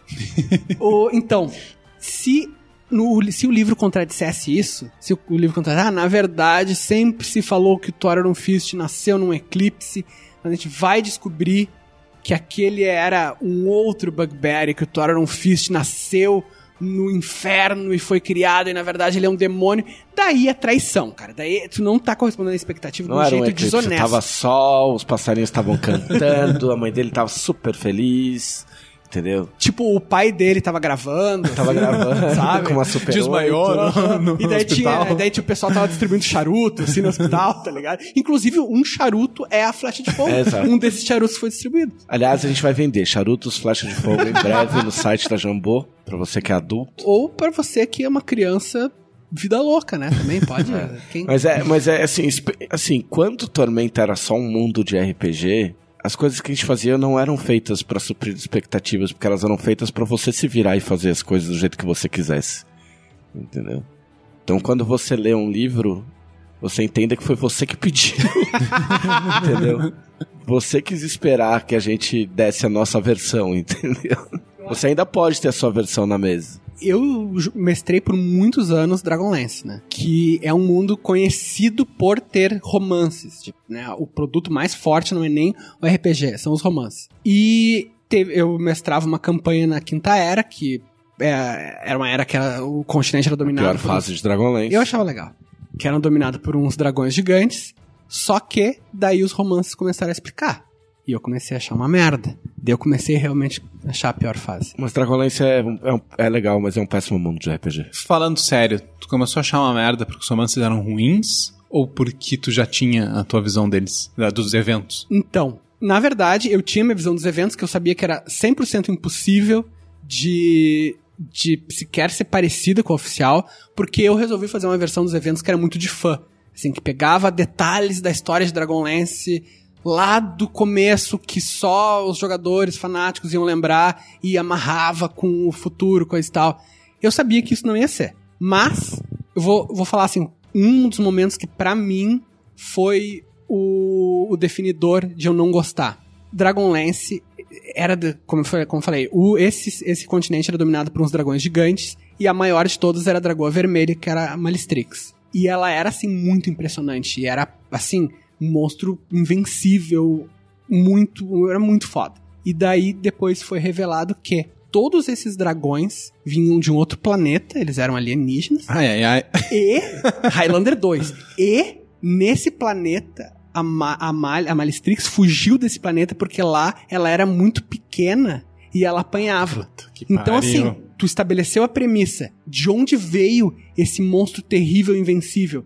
Qual, sabe, por que que ele tá aqui? Ah, porque na verdade ele é um bosta. Sabe? Tipo, ele é o fracolino do mundo dele. Mas desculpa, isso é só traição. Isso, é, a minha expectativa não foi correspondida porque eu esperava que ela fosse condizente. Mas é que tem outra coisa também, tipo, o, ao contrário de Tormenta, Dragonlance foi um mundo que sempre se calcou em romances. Então, tipo, era difícil rolar na, rolar na época do, do- da Guerra da Lança, porque tava muito atrelado aos heróis da Lança. E aí, quando eles lançaram a Quinta Era, eu até entendo porque que você gosta, porque era um, era um, um espaço em branco pra você criar.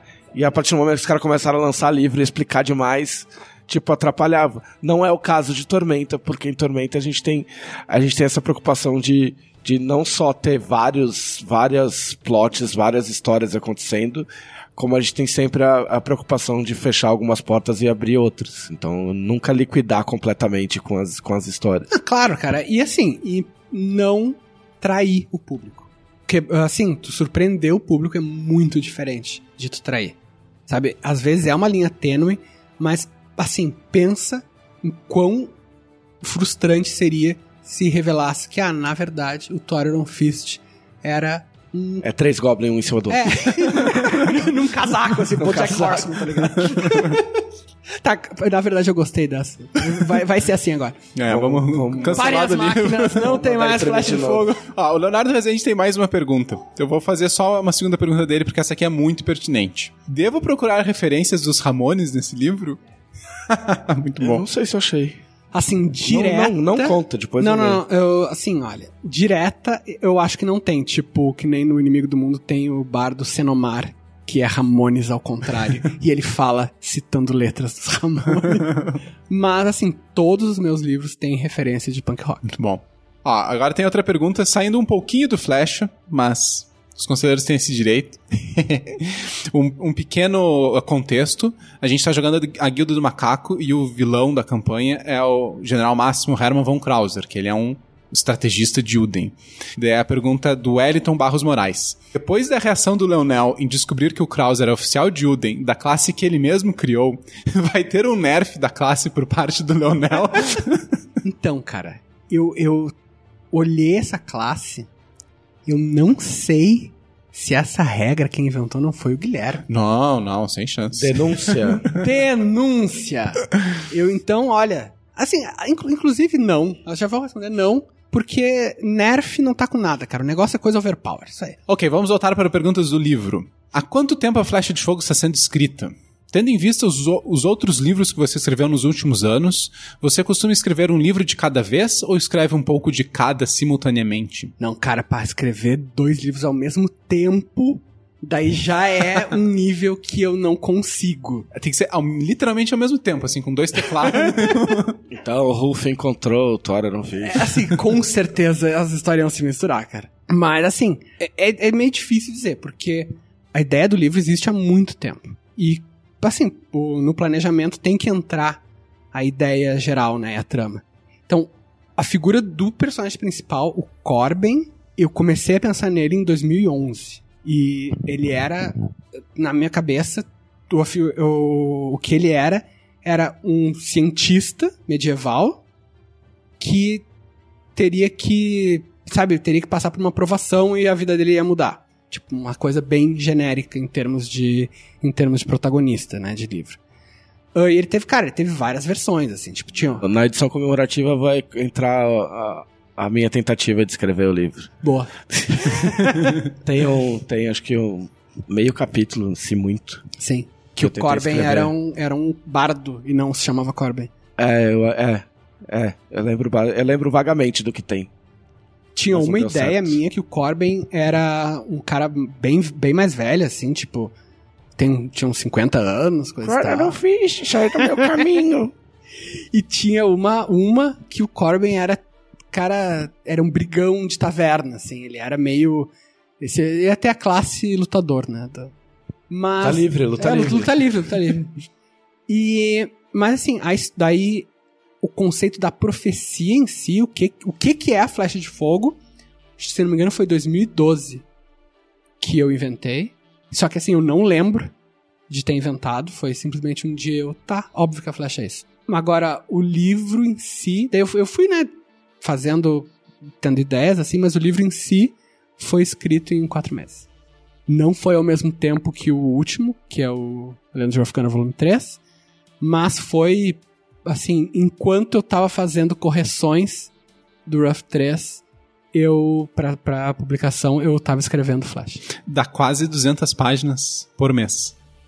Isso por si só é surpreendente, mas o mais surpreendente é que tu consiga escrever isso tudo digitando do jeito que tu digita. Porque eu já vi o Leonel digitando. É, é com, é com os dois dedinhos indicador. eu, eu, eu digito muito mal, eu Não, não digito, na verdade. A produção foi muito tranquila, cara.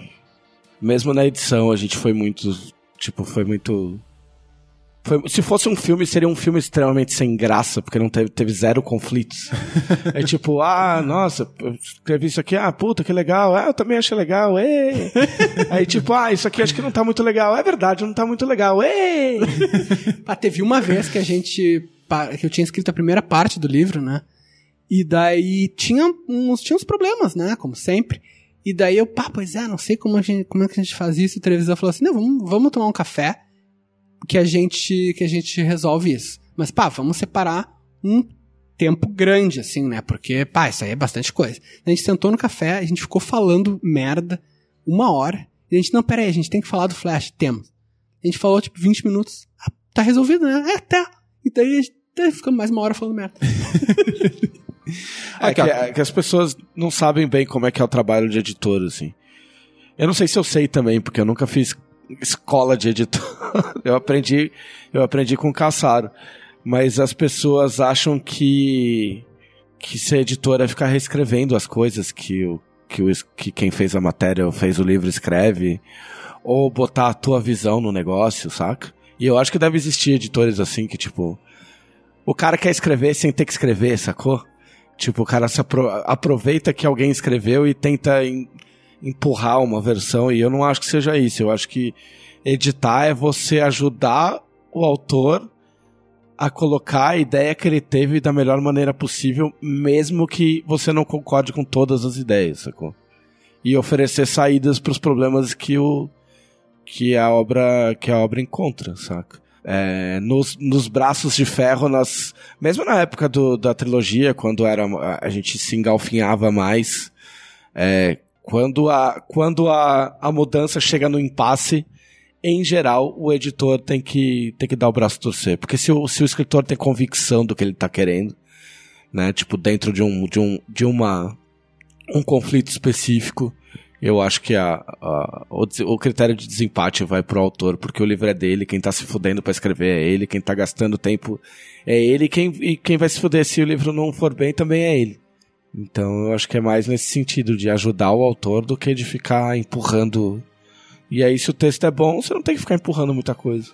É, e eu tenho, dentro disso que o Trevisan falou, a minha política é, em princípio, sempre concordar com o editor. Porque o. Não, é que assim, tem uma coisa que é bem simples. O autor tá muito perto da obra. Não, cara, tá muito perto. Isso é um negócio que já acontece com todo mundo que escreve. Tu, tu tá tão inserido naquele, naquela história, naquele mundo, que tu. Às vezes tu escreve uma coisa para ti faz todo sentido, mas para outras pessoas ou é incompreensível, ou simplesmente tem um furo que tu não pegou. E daí o, o editor é o primeiro par de olhos de fora. Que ele tá vendo, primeiro que ele tá vendo aquilo com um olho profissional, segundo que ele tá vendo aquilo com o olho de alguém que não é tu. E ele vai te dizer assim, às vezes é simplesmente uma pergunta. Por que que isso aconteceu?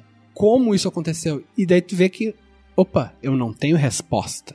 E daí, cara, tu, tu, tu muda. E assim, não é questão de orgulho, pelo contrário. Eu acho que tem que ter orgulho de tu ser um cara profissional, é saber trabalhar com o editor. É que, eu, é que eu acho que quando o cara escreve bem, às vezes é mais difícil, porque. Vamos supor que a gente pegasse a primeira versão do Flash, saca? Não era um livro ruim, ele já era um livro bom. Tipo, se a primeira versão do Flash fosse pra gráfico e saísse, ele ia fazer sucesso também. Mas ele podia ficar melhor em alguns pontos. E aí é, tipo, é difícil você identificar onde ele pode ficar melhor, saca? tipo, você melhorar um negócio que já é legal. Vocês estão falando bastante sobre o processo de criação e aí da troca entre o autor e o editor. Tem uma pergunta que é, toca nesse assunto. Do Pietro Vicari. Qual a sensação de estar mexendo no canon do cenário de novo? Como foi esse processo? As decisões foram discutidas com os outros autores ou tu, no caso, Leonel, né, teve liberdade total? Cara, sim. Sabe? eu comparei muito com o processo que foi na trilogia, principalmente no Inimigo do Mundo, né? Porque eu sempre tive muita liberdade, a relação de trabalho com o Trevisan e o Caçaro Saladino sempre foi muito boa, mas quando eu tava fazendo a trilogia, primeiro que no início eu não era um dos autores de Tormenta. Você era um empregado. Eu era, Você era um, um músico contratado. Eu era um encostado. Um, como é que se diz? Um né, um agregado, sabe? É tipo, eu estou com preguiça de escrever, escreva. A gente precisa de um romance, mas a gente não vai fazer, faz você. Então, mas no é um escravo escriba. Olha que legal. no começo, eu tinha que eu tinha que ter muito mais, uh, como é que eu vou dizer, muito mais parcimônia, assim. Cada coisa eu tinha que sugerir, cada mudança eu tinha que isolar ela e falar assim, pessoal, olha, tive essa ideia, o que, que vocês acham? Que é o certo, né? Porque eu não era dono do cenário. Não, mas eu acho que não era só isso. A questão é que você não estava inserido no contexto da produção. Tipo, você não sabia o que estava acontecendo, você Você não sabia quais os planos que a gente tinha dali pra frente. Então, tipo, você tava alheio a- a- ao, ao, ao sistema de produção que a gente tinha, qualquer que fosse ele. Enquanto que agora no Flecha, não só eu agora sou um dos donos do cenário, como a gente, que nem a falou, eu conheço o nosso jeito de produzir, eu sei o que, vai acontecer no futuro. E eu falo muito mais de igual para igual. Embora nunca tenha existido exatamente uma relação hierárquica, era simplesmente uma, uma relação de quem de quem tava começando, né? Então, assim, por exemplo, eu isolei e falei explicitamente para todo mundo todos os principais pontos. Ó, o que, que é a flecha de fogo? Antes de pensar em escrever esse romance, eu perguntei para cada um dos outros autores o que, que eles achavam da ideia da verdade sobre a flecha. E todo mundo gostou.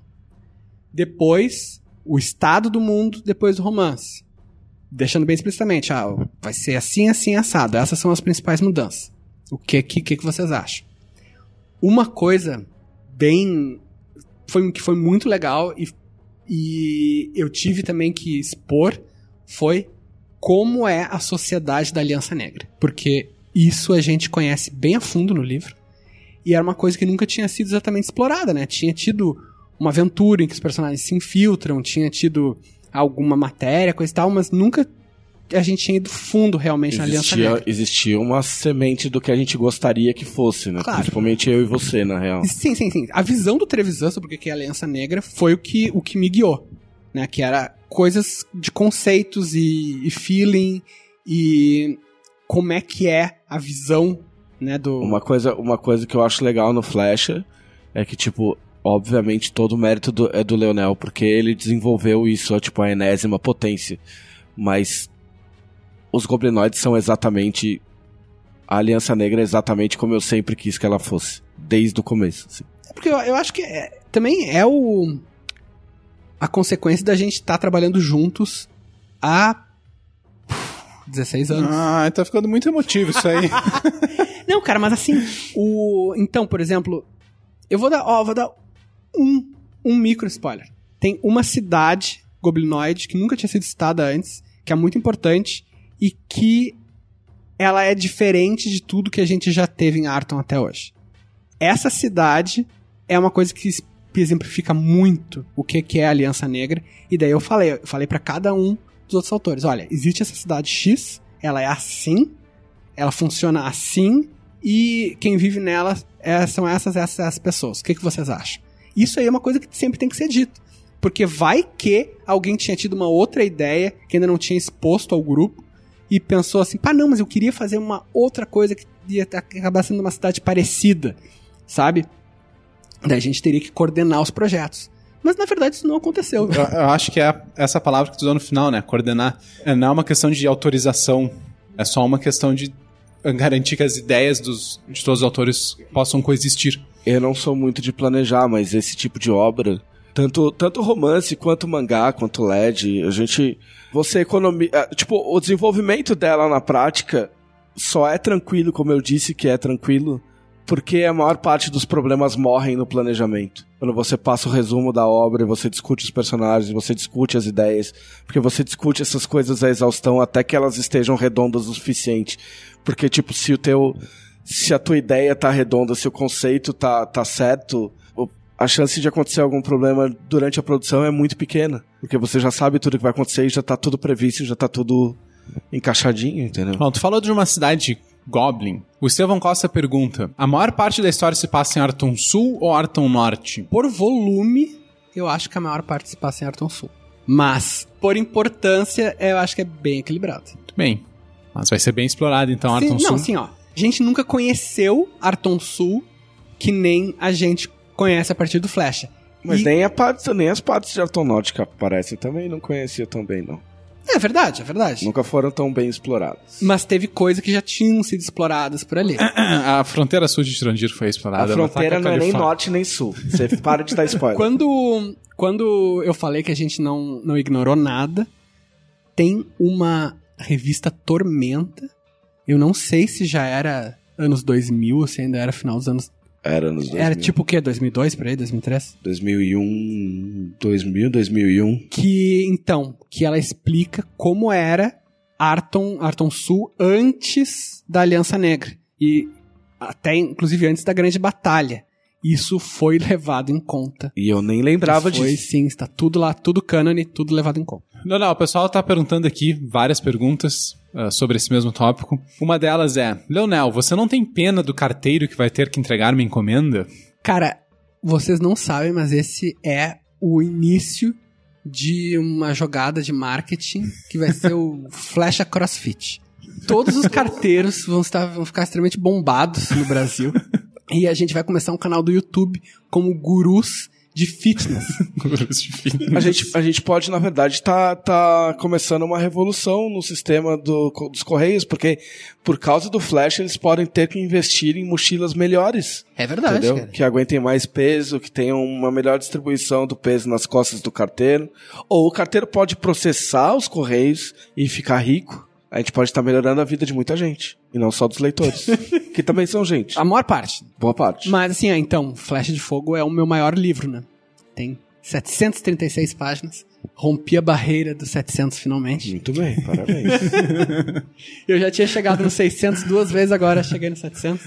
O que, que é o próximo objetivo agora? que aos é- mil? Eu acho que é só ladeira abaixo. cara. Eu acho- Eu lembro que no Inimigo do Mundo a gente ficava fazendo contagem dos, do- da quantidade de caracteres. Porque acho que a referência era o, era o Espada da Galáxia. A Espada da Galáxia acho que tinha 600 mil caracteres. Eu acho que era coisa assim, 600 mil caracteres.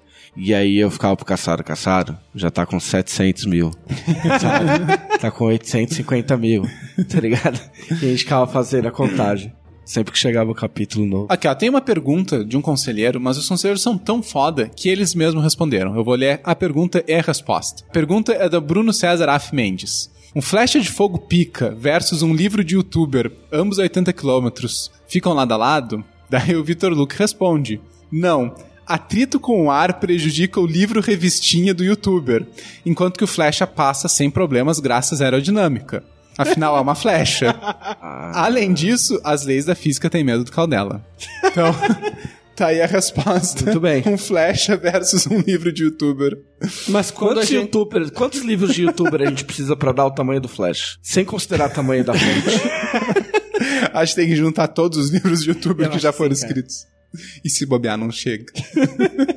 Se a gente aumentasse o tamanho da letra do Flash pra ficar do tamanho da letra de um livro de youtuber, quantas páginas será que o Flash teria? 6 mil, mais ou menos. Sem, assim, sem exagero, eu acho que passaria de mil. Ah, com certeza. Não, de passaria de mil, sim, certeza.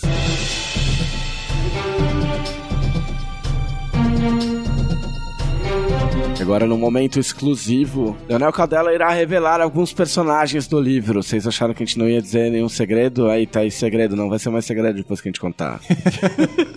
Mas ainda é segredo, porque ele não Não conta pra ainda. ninguém. Não conte pra ninguém. Se você achar legal, você conta. Se você não achar legal, não, não conta. Ou, co- ou conta, conta uma mentira. Ou mente. Deixa Mente. legal.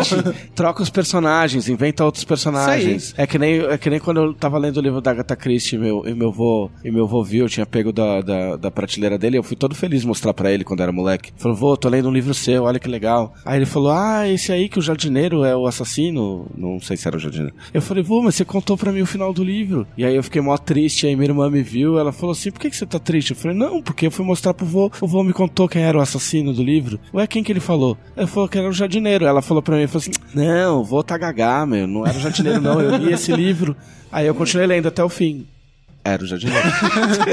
Cara, quando o Inimigo do Mundo foi lançado, teve, tipo, ah, sempre vem alguns exemplares do livro com defeito, né? Tipo, problema de gráfica.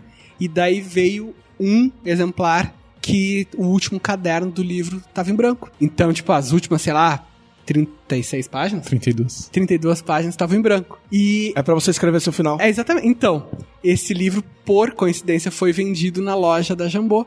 E daí o cara comprou o livro e leu, e daí viu, pô, tá em branco, vou, vou ali pedir, né? E daí ele falou com o Rafael Desvalde, que é o irmão do Guilherme, que é um dos donos da Jambô. Falou assim, pô, então, o cara foi super educado, assim. Pô, então, veio aqui meu livro com um defeito, né? Ele tá, tá em branco o final. E daí o Rafael olhou pra ele sério, falou assim, não, mas isso aí o Leonel fez de propósito que é pra tu poder escrever teu próprio final. e daí o cara assim disse que ele ficou com a cara triste, assim, Pô, mas eu não sei se eu vou conseguir fazer o final legal. Tinha que publicar a versão Não do sei, inimigo do mundo. considerando o final do Inimigo do Mundo, podia não ser tão bom, mas certamente não ia ser tão fudido. Ia ser mais feliz, né, cara? Tinha, tinha que publicar aquela versão do inimigo do mundo. O que que eu troco? Qual foi a palavra que eu Trocou usei? Deus por avestruz. Avestruz. Então fica Todos, o romance inteiro, eu dei find e, e E troquei. replace. E daí fica assim, a avestruza do conhecimento. Isso. E eu ficava lendo e rindo sozinho, tipo, no, no escritório, porque eu sou imbecil desse jeito. Então o Leonel vai agora falar os personagens. Bate e volta dos personagens. Fala os personagens. O que eu tenho que falar? Nome dos personagens. Ah, eu tenho que falar? Sim. O nome? É. Avram.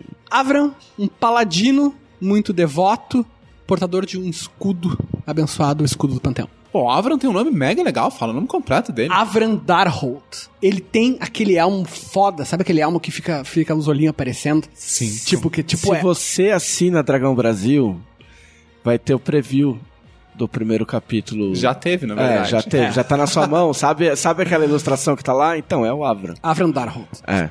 Corbin! Corbin, um clérigo de Tiates, estudioso, jovem, membro de uma ordem muito específica, se ocupa em justamente desvendar profecias. Peraí, eu ainda não superei o Avram. Ele é Sir ou não? Não é Sir. Não, Sir, só um paladino. E, assim, a relação. Cara, eu juro que isso não é uma punheta inacreditável. Cara. a relação entre cavaleiros e paladinos e por que as pessoas confundem os dois é abordada no livro. Mas tem que ser, né? Com 768 páginas tem que abordar um monte de Esse é o coisa. novo guia da trilogia. Só que em vez de regra pra tudo, tem, sei lá, Explicação comentário e explicação de tudo. Grada! Grada, uma bruxa goblin, tem uma ligação íntima com um elemento do cenário que está lá desde 1999. A grada, a grada é 5% minha. Assim, e 5% importantes.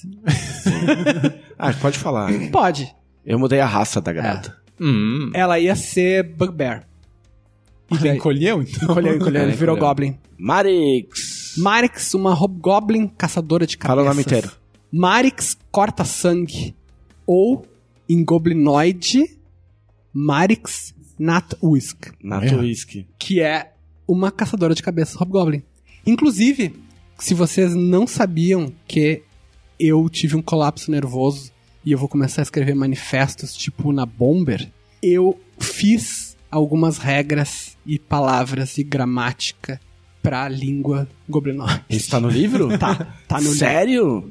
Tá é tipo um apêndice? um apêndice. Embora apêndice não não vai nada, infeccionar, é. não precisa extrair. Leonel, você está tolkienizando Não, assim, ó, não é uma língua viável. Livros eu, eu, gigantes e apêndice com linguística. Eu explico assim, cara, não é uma língua viável. Dá pra escrever poucas frases. Quem, na CCXP de 2019, quem vier falando goblinoide vai ganhar autógrafos especiais. Isso aí. E brindes. É um brinde vai mesmo. O Guilherme que se vire vai ganhar um brinde. Exatamente. Se montar frases coerentes. Só que eu não vou saber, eu vou saber julgar também, né, cara? Então... Não pode contar esse segredo. Tem que fazer cara de. Hum, faltou Hum, uma inflexão. Lord Niblin. Lord Niblin, um personagem do autor consagrado chamado J.M. Trevisan, é o único gnomo de Arton. Ele é padroeiro da cidade de Sternartan. Lorde Niblin é teu? É. Na verdade, você sabe que eu. Eu não sabia. É. Tá na cara que é do Trevisan, né, velho? Não sei, eu, eu- normalmente, modéstia à parte, eu sou bom Era- pra decifrar como é é? estilos de história, mas... Niblin, Scar, Stone, Finger, Alone Falchard era o nome dele. Completo. Eu não sabia disso. É, era o nome dele. Era um, é, assim, ó, o, o Niblin, ele é um personagem de AD&D que eu fiz a ficha, eu fiz um desenho do Niblin, que não sei onde foi parar, e porque a gente, naquela época, a gente ficava fazendo personagem à toa, e aí eu fiz, era um gnomo de Dragonlance, eu fiz o desenho dele e eu nunca tive a oportunidade de jogar, e aí quando a gente fez Tormenta eu coloquei ele no cenário. É que bom que mudou o nome, né? Senão o livro ia ter mais... Não, mais mil páginas. Não, ele ainda tem o nome completo. Aliás, não sei se saiu, eu- talvez tenha saído em algum lugar.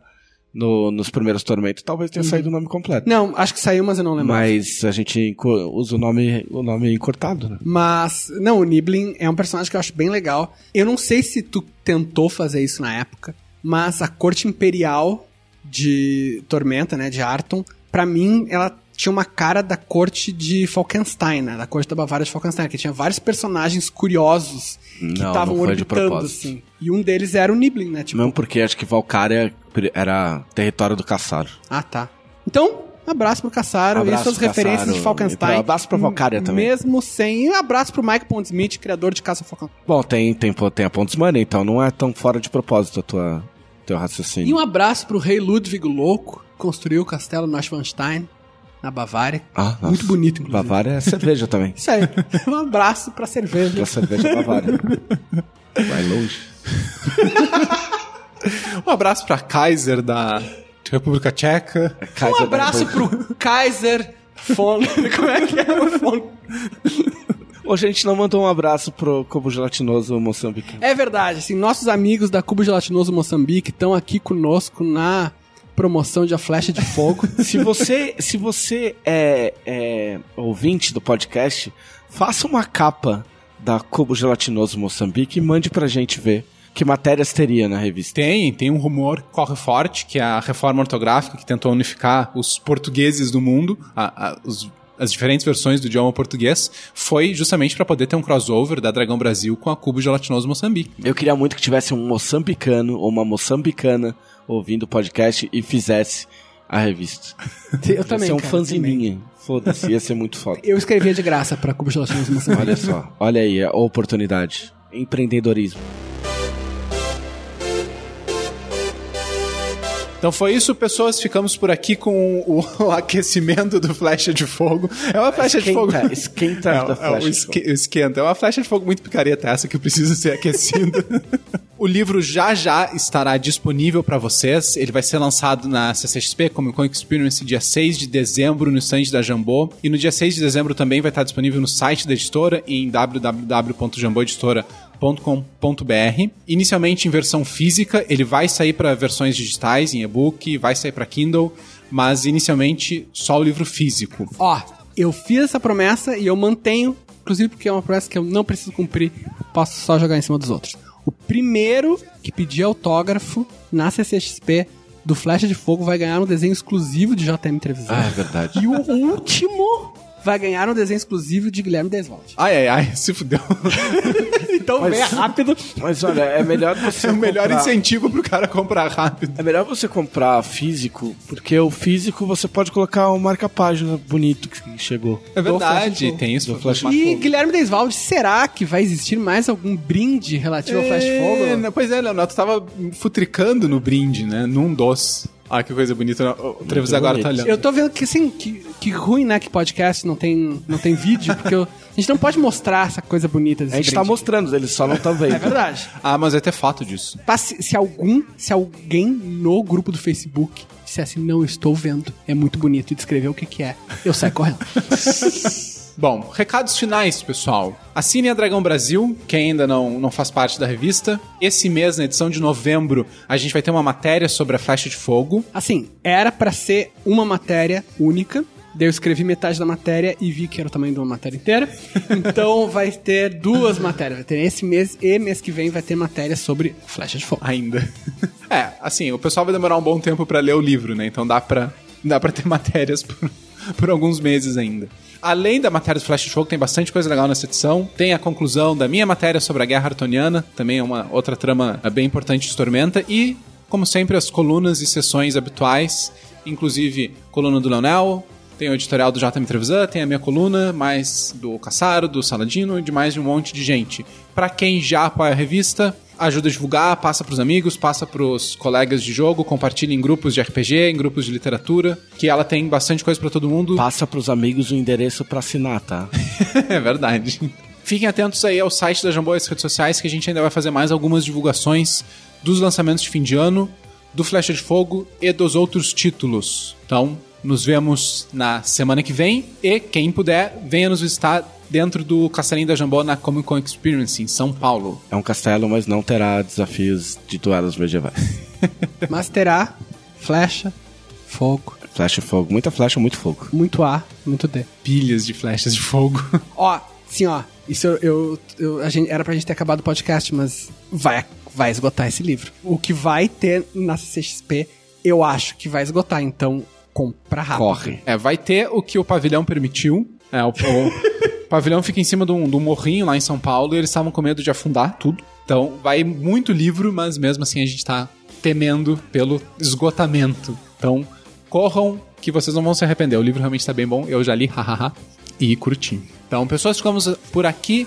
Até a semana que vem no podcast da Dragão Brasil. Até mais. Falou.